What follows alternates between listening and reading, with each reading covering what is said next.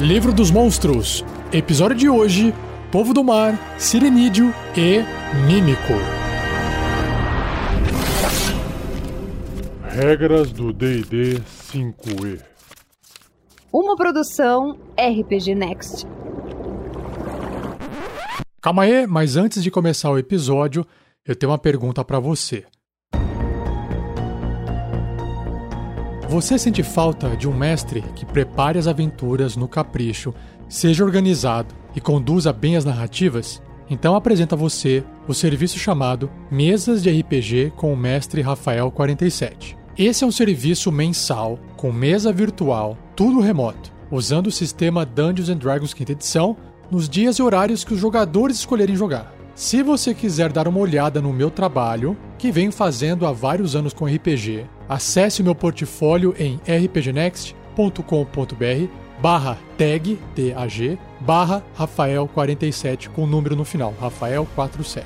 O link está no post. Minhas mesas de RPG são preparadas usando o Foundry VTT e dentro dessa ferramenta eu incluo músicas e sons ambientes para aumentar a imersão, mapas animados para deixar tudo mais bonito e também modulo a voz e aplico efeitos de realidade aumentada na webcam durante a interpretação de NPCs únicos. Ficou interessado? Quer saber mais? Preencha o formulário em bit.ly bit.ly barra quero jogar RPG, tudo junto.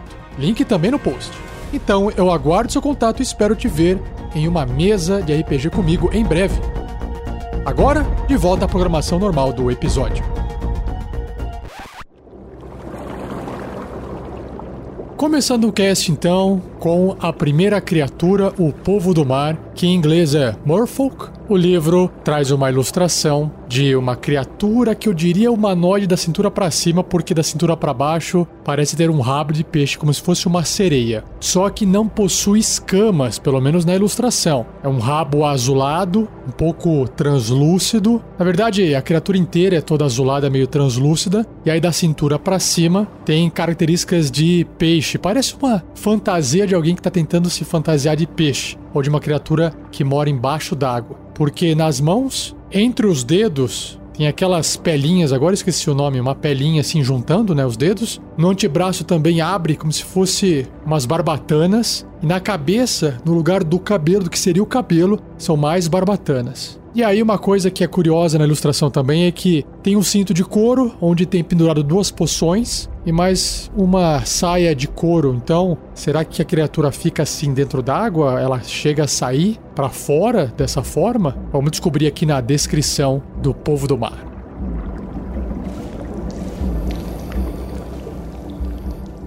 Povo do Mar. Humanoides aquáticos com a parte superior do corpo de um humano e a parte inferior de um peixe. Então, até aqui eu acertei.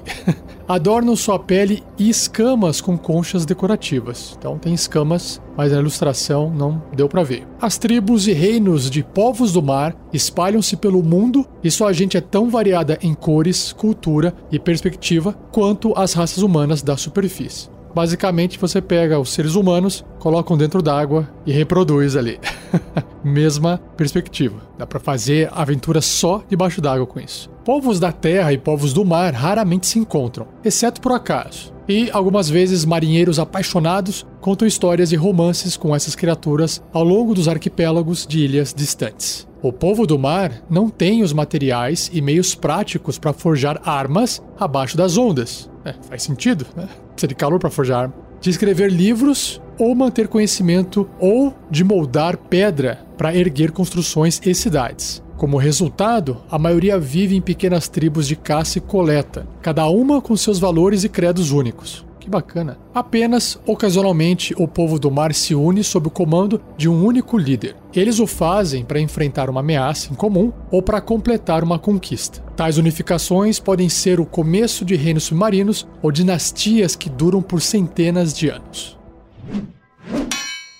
Colônias de povos do mar. Os povos do mar constroem suas colônias em vastas cavernas submarinas, labirintos de corais e ruínas de cidades submersas ou estruturas que eles esculpem a partir do leito rochoso. Eles vivem em águas profundas, o suficiente para que a passagem do tempo possa ser marcada pelo brilho e desvanecimento da luz solar através da água. Nos arrecifes e valas próximas de suas colônias, o povo do mar colhe corais, semeia o fundo do mar e pastoreia cardumes e peixes como agricultores terrestres cuidam de rebanhos de ovelhas. Apenas raramente o povo do mar se aventura nas profundezas escuras do oceano. Em tais profundezas e nas cavernas submarinas, o povo do mar conta com a luz da flora e fauna bioluminescente, como de águas vivas, cujos lentos movimentos pulsantes dão às colônias de povos do mar uma estética de outro mundo. Por fim, o povo do mar defende suas comunidades com lanças feitas de quaisquer materiais que eles possam recuperar de naufrágios, praias e criaturas submarinas mortas.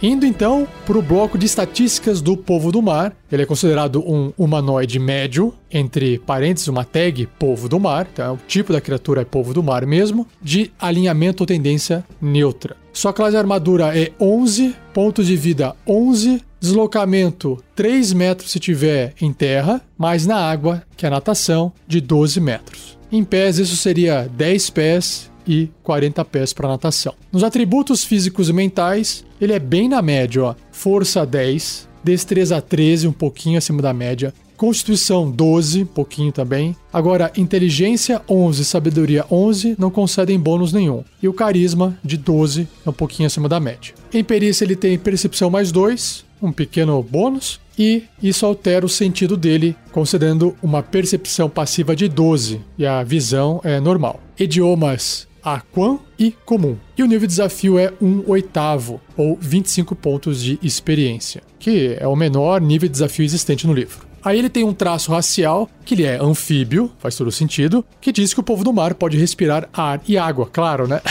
Vive debaixo d'água, só pode ser assim, né? E aí a ação que ele tem é a lança, que o livro ali descreveu que eles acharam ou fabricaram com partes de outros materiais é um ataque corpo a corpo ou à distância com arma. Imagino eu que fazer um ataque à distância dentro d'água, não sei como é que funciona. Eu acho que tem regra específica no livro do mestre. Então é mais dois para atingir. O alcance é um metro e meio, ou seja, adjacente. Ou a distância, só que aí é 6 barra 18 metros. Ah, é, a distância não é tão longa assim, né? Bem curtinha, na verdade. Porque 6 metros são 20 pés e 18 são 60 pés. Apenas um alvo. Se acertar, 3 ou 1d6 de dano perfurante, ou 4 ou 1d8 de dano perfurante se usada com as duas mãos para realizar ataques corpo a corpo.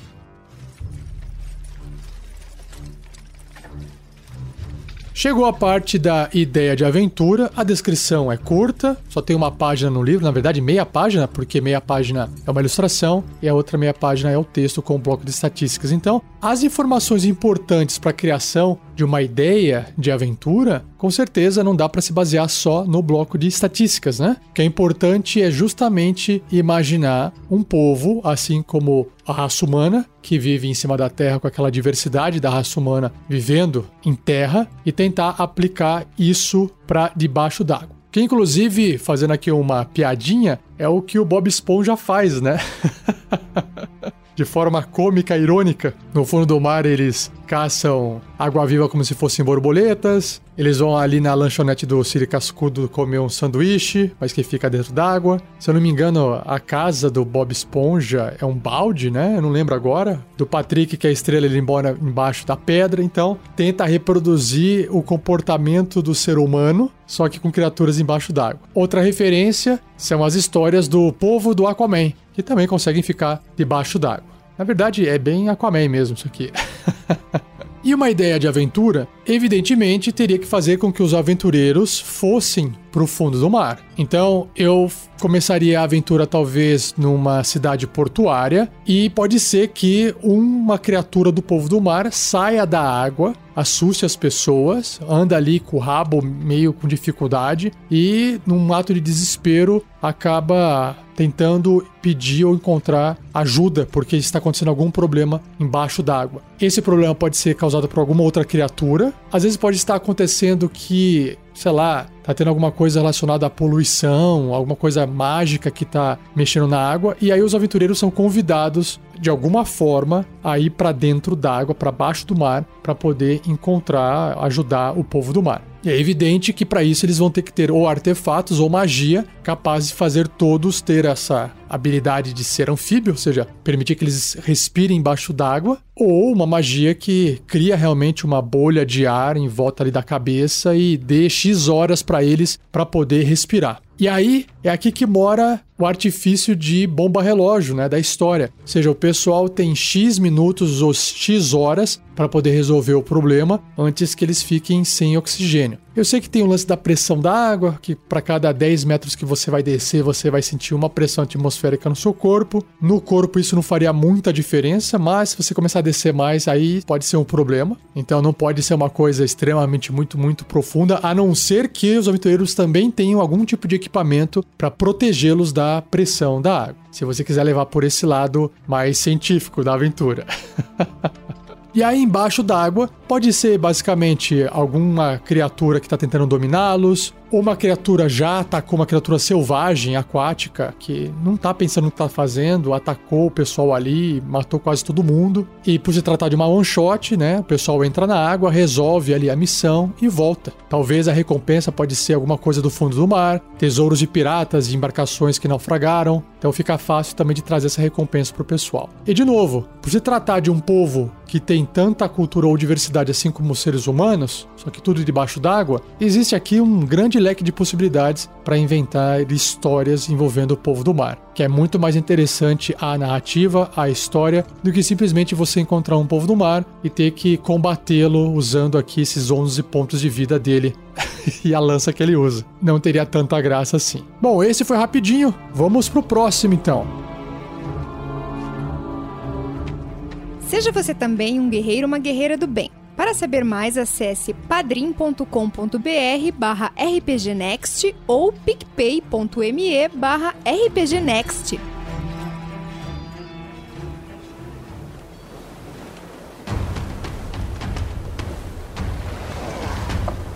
O próximo monstro do cast de hoje é o Sirenídeo, que em inglês é Marrow. Pelo nome e pela aparência que tem aqui no livro, eu chutaria que os dois são parentes. Merfolk e Marrow, né? Bem parecido. Só que em português o pessoal traduziu para Sirenídeo. Não sei dizer o porquê. Mas a ilustração ela é parecida em que aspecto? A criatura também tem uma aparência humanoide, só que da cintura para baixo também é um rabo de peixe, meio de sereia, assim, comprido. Só que é mais comprido do que o do povo do mar. E da cintura para cima, onde deveria ter uma aparência humana, parece um monstro. Parece um monstro, assim, tem os braços, né? Mas tem uma cara mais de peixe, tem no lugar que parece ser barba, assim, uns tentáculos, quatro tentáculos saindo. Tem uma mandíbula, então mistura assim uma cara de humano com cachorro e peixe. Imagina toda essa mistura. Então é mais monstruoso. Parece o povo do mar amaldiçoado. Também tem barbatanas em cima da cabeça, como se fosse o cabelo, em cima do ombro, nos cotovelos, dando uma impressão assim de agressividade. E aí na mão esquerda tá segurando um arpão, uma corda ou alguma coisa parecida assim na extremidade oposta. E parece também vestir alguma armadura com uns pedaços metálicos misturados com conchas. É uma criatura feia, parece ser forte e maligna. Vamos descobrir o que, que o livro descreve sobre ela.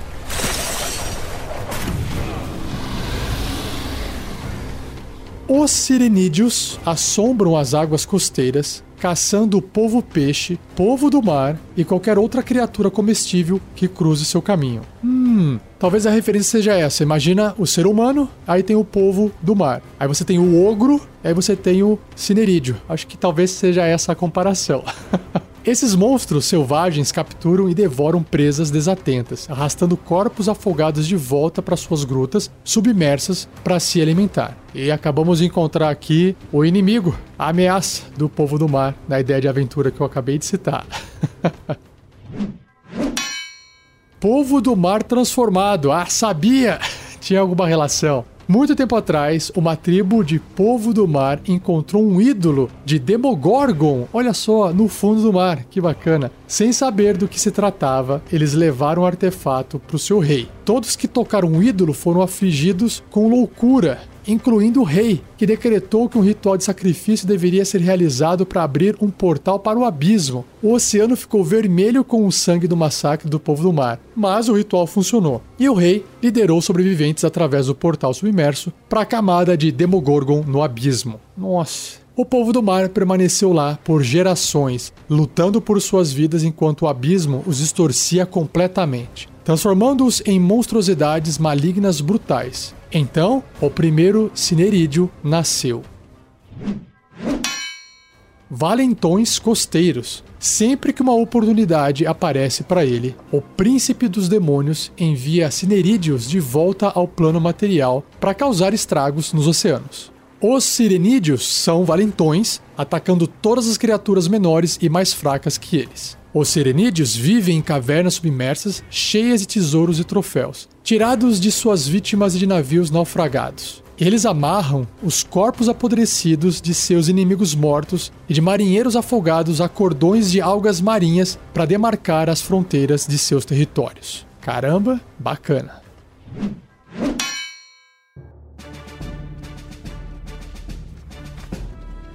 Vamos ver então o bloco de estatísticas dessa criatura. Ela é uma monstruosidade grande. Ah, sabia. É tipo ogro mesmo. Caótico e mal. Caramba. Classe armadura 13, uma armadura natural. Pontos de vida 45, bastantinho. Deslocamento né, em terra 3 metros, 10 pés. E natação 12 metros, 40 pés. Mesma velocidade do povo do mar. Em atributos físicos e mentais, Força é 18, bem forte. Aí a destreza é 10 na média, constituição 15 acima da média, inteligência 8, pouquinho burrinho, meio bárbaro, né? Não que os bárbaros fossem burros, mas esse estereótipo de bárbaro, né? Sabedoria 10 e carisma 9. Então, seu ponto forte aqui é força e constituição. E aí ele tem sentidos de visão no escuro de 18 metros ou 60 pés. E a sua percepção passiva é de 10 que tem uma errata do livro dos monstros que diz que é para corrigir de 12 para 10. Mesmo porque ele não tem bônus em sabedoria, então não altera a percepção passiva. Em idiomas, ele se comunica, sabe, né? Abissal e Aquan não tem comum. Aquan, povo da água, ou do plano elemental da água, e Abissal, lá dos infernos. e seu nível de desafio é 2 ou 450 pontos de experiência. Bacana. Então, realmente, se ele juntar em cima de uns 4, 5, 6 povo do mar ali, ele dá conta com facilidade. E aí, ele também tem o traço de anfíbio, ou seja, ele pode respirar ar e água. E em ações, ele tem ataques múltiplos, mordida, garras e arpão. Ataques múltiplos diz que ele realiza dois ataques, um com a sua mordida e um com suas garras ou arpão. A mordida, assim como o arpão, todos eles são ataques corpo a corpo. Só que o arpão também pode ser feito à distância, né? Todos eles têm mais 6 para atingir, só que a mordida é um alcance de um metro e meio, ou seja, adjacente, assim como a garra, né? Evidentemente. Um alvo, se acertar a mordida 8 ou 1 de 8 mais 4 de dano perfurante. Os dentinhos perfuram o inimigo. Já a garra, se atingir, o alvo causa 9 ou 2d4 mais 4 de dano cortante, ou seja, na média, um pouquinho maior do que a mordida. E o arpão, além de poder ser utilizado corpo a corpo, a distância é 6 18 metros ou 20 barra 60 pés. Apenas um alvo. Se acertar, 11 ou 2d6 mais 4 de dano perfurante. Então o arpão é o que mais causa dano aqui. Se o alvo for uma criatura enorme ou menor, ela deve ser bem sucedida num teste de resistido de força contra o Sirenídeo, ou será puxada 6 metros 20 pés na direção dele. Ele usa o arpão aí para trazer a sua vítima para perto dele para depois usar a mordida e a garra, né? E fechou. É isso aí, vamos então para ideia de aventura.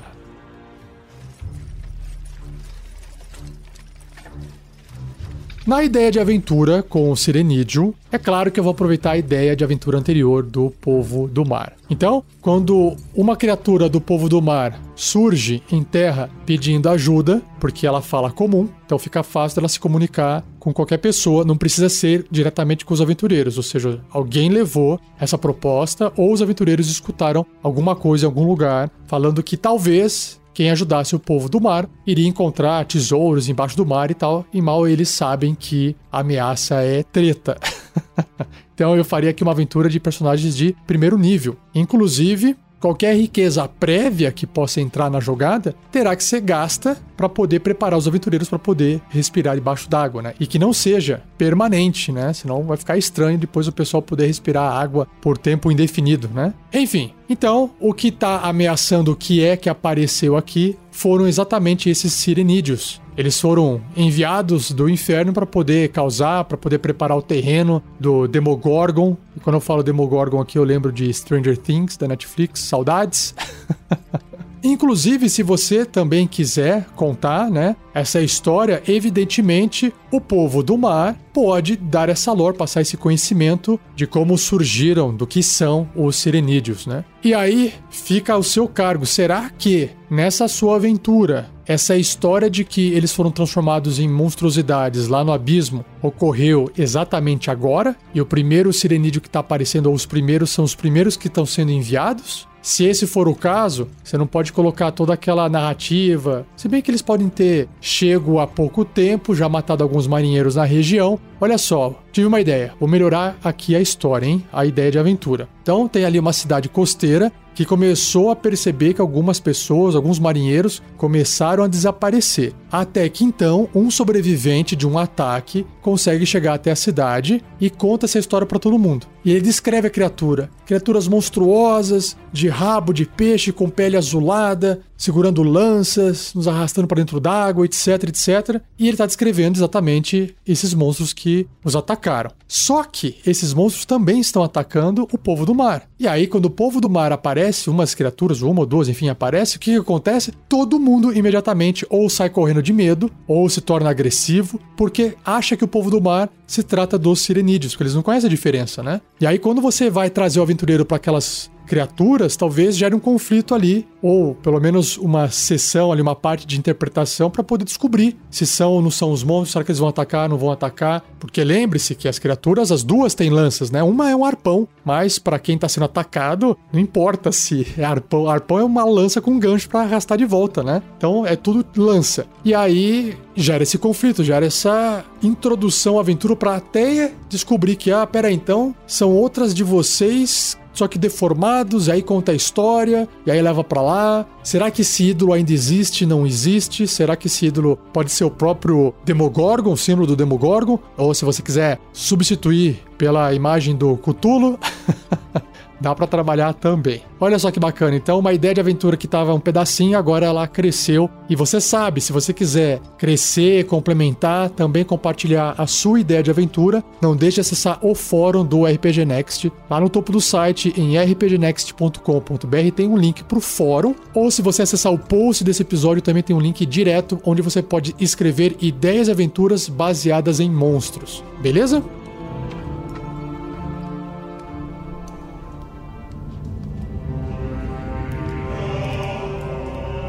E agora vamos pro último monstro do cast de hoje. A última criatura, o último monstro é o Mímico, ou em inglês Mimic. E a ilustração clássica que representa ele, essa criatura aqui, ela é clássica do D&D, é um baú de tesouro feito de madeira com bordas metálicas, só que não é exatamente um baú, é uma criatura que está polimorfada, metamorfoseada em baú, só que ela está se revelando o monstro. Então, imagina o baú sendo aberto, está abrindo como se fosse a boca e dentro tem vários dentes, uma língua roxa saindo de dentro, esticada assim, curvando no ar, vários olhos vermelhos ali na parte da madeira em cima. É bem nojento, é bem feio. Parece filme de terror. Será que o mímico só tem forma de baú ou será que não? Vamos descobrir na descrição do livro.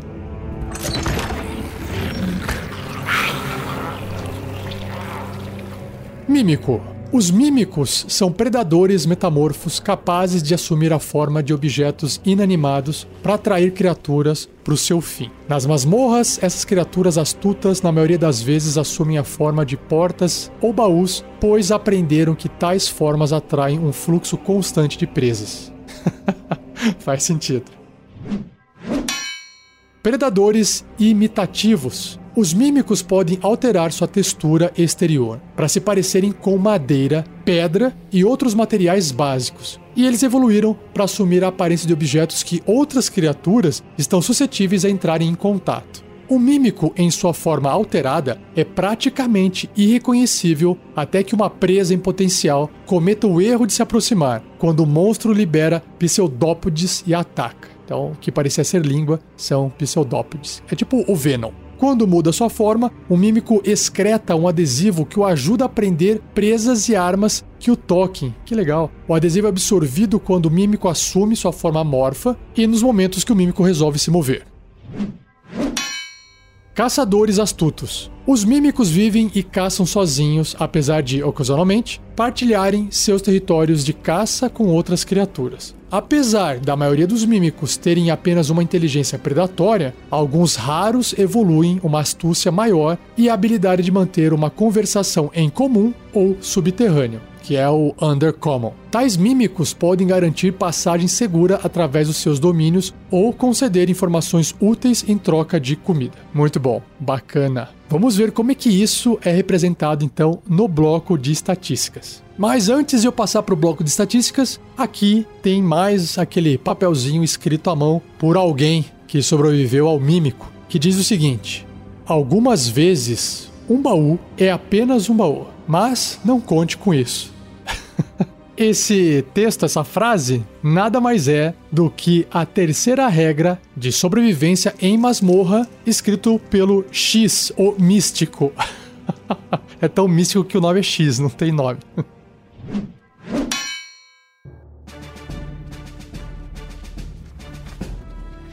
Mímico é uma monstruosidade média com a tag de metamorfo, alinhamento neutro. Então ele não é maligno, ele é tipo uma criatura mesmo, tipo um animal, só que monstro. Sua classe armadura é 12, uma armadura natural, baixa até, só que pontos de vida 58, aí é bastante. E seu deslocamento é de 4 metros e meio, pouquinho só, 15 pés. Em atributos físicos e mentais, aí é bem variado, ó. Força 17, então bem forte. Acima da média, destreza também 12, constituição 15. Só que inteligência é 5, pelo menos no mímico padrão, né? Como o livro descreveu, pode ter mímicos mais inteligentes. Sabedoria 13, que vai representar o seu instinto, né? E carisma 8. Em perícias ele tem furtividade mais 5. Isso se ele tiver se movendo, imagino eu, se não tiver na forma de objeto, né? Ele tem imunidade a dano ácido. Olha só que legal. Ácido não faz nada. Tá aí uma forma de encontrar um mímico, hein? Hum, tem uma mesa ali. Você pingou ácido, não fez nada? Pode ser um mímico. Ele também tem imunidade à condição de caído. Não consegue cair, ele não cai, né? Tá sempre. É porque ele tem pseudópodes, né? Então é um monstrão mesmo. Filme de terror. E em sentidos, visão no escuro de 18 metros e percepção passiva de 11. Idiomas, nenhum. E seu nível de desafio é 2, 450 pontos de experiência. Agora a parte mais interessante dele, né? Que são seus traços de raça da criatura. Ele tem quatro itens aqui: adesivo, que só pode ser usado na forma de objeto apenas, usado ou só existe, né? Aparência falsa, também apenas na forma de objeto. Agarrador e metamorfo. Uau, então vamos lá. Adesivo. Então, apenas quando estiver na forma de objeto. O mímico adere a qualquer coisa que ele toque. Uma criatura enorme, tipo um ogro, ou menor, aderida ao mímico também está agarrada por ele, com uma dificuldade 13 para poder escapar. Testes de habilidade feitos para escapar desse agarrão têm desvantagem. Nossa, que terror! Aparência falsa, também apenas no formato de objeto, que diz o seguinte: Enquanto o mímico permanecer imóvel, ele é indistinguível de um objeto comum. Então, não tem teste que você possa fazer para descobrir se aquilo é um mímico. Ah, mas como é que eu faço para descobrir? Aí tem que ser de outras formas. Talvez atirar de longe, tacar fogo para ver se a mesa grita, se o baú grita, jogar ácido na madeira, se não corroer, provavelmente é um mímico ou tem alguma coisa mágica ali, mas enfim. Né? Tem outras formas, tem que usar a criatividade para poder descobrir. A outra característica dele é agarrador. O mímico tem vantagem nas jogadas de ataque contra qualquer criatura agarrada por ele. Faz sentido? Olha que legal. Ele agarra primeiro com o adesivo dele, com a cola, e aí ele faz ataques com vantagem. Bacana. E ele é metamorfo, que diz: O mímico pode usar sua ação para se metamorfosear em um objeto ou voltar para sua forma verdadeira. Então, gasta uma ação para fazer essa transformação. Uma forma amorfa. Ah, a forma verdadeira dele é uma gosma, é amorfa. Hum, interessante, essa é forma verdadeira, legal. Suas estatísticas são as mesmas em cada forma. Qualquer equipamento que ele esteja vestindo ou carregando não é transformado. Ele reverte a sua forma verdadeira se morrer. Legal, legal. E aí, as ações. Ele tem duas: Pseudópode e mordida. Então, o pseudópode é um ataque corpo a corpo com arma, assim como a mordida. Os dois têm mais 5 para atingir. Também, os dois são apenas um alvo até um metro e meio, ou seja, adjacente. Os dois também causam o mesmo dano, 7 ou 1d8 mais 3, só que o pseudópode é dano de contusão e a mordida é de dano perfurante. Só que o pseudópode tem uma descrição a mais que é: se o mímico estiver em forma de objeto, o alvo é o alvo do traço adesivo. Legal. E a mordida, além do dano de 7 perfurante, tem mais 4 ou 1 de 8 de dano ácido. Ah, por isso que ele é imune a ácido. Ele também tem ácido no corpo dele, por isso que ele é imune. Muito bom. Tá aí o mímico, criatura de piadas, memes na internet e muita diversão na mesa. Vamos ver então agora o que eu tenho para trazer para você de ideia de aventura.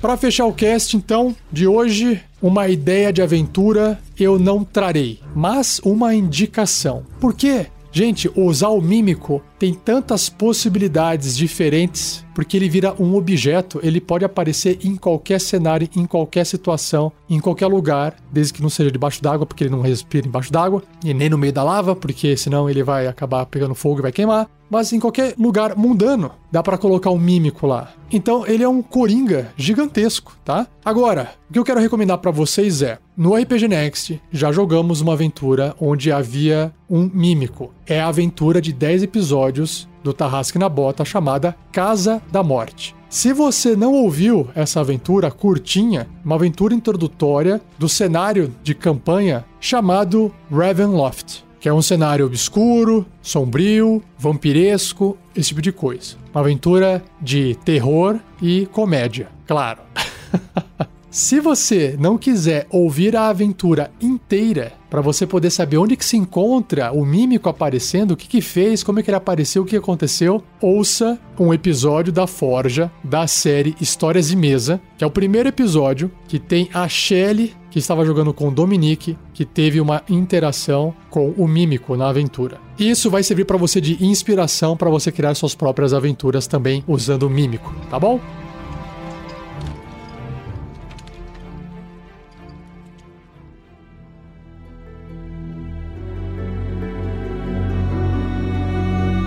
E assim eu encerro mais esse episódio do Regras do D&D 5e. Espero que você tenha gostado. Não esqueça de compartilhar. Se tiver ouvindo no YouTube, deixa o like e compartilhe também, claro. Agradeça ao Gleico Vieira Pereira, o editor desse episódio. E se você tem o hábito de ouvir nossos podcasts nos aplicativos, seja ele qual for, iTunes, Spotify, Google Podcasts, por favor, se for possível, nos avaliar com estrelas, joinhas, eu não sei qual é a métrica de todos os aplicativos, mas se tiver como você nos avaliar, avalie e deixe um comentário para que outras pessoas possam nos encontrar com maior facilidade. Isso ajuda bastante, tá bom? Basta fazer uma vez só. E não perca o próximo episódio, onde irei apresentar três monstros: Devorador de Mentes, Minotauro e os Modrons. Beleza? Então, muito obrigado, um abraço e até o próximo episódio.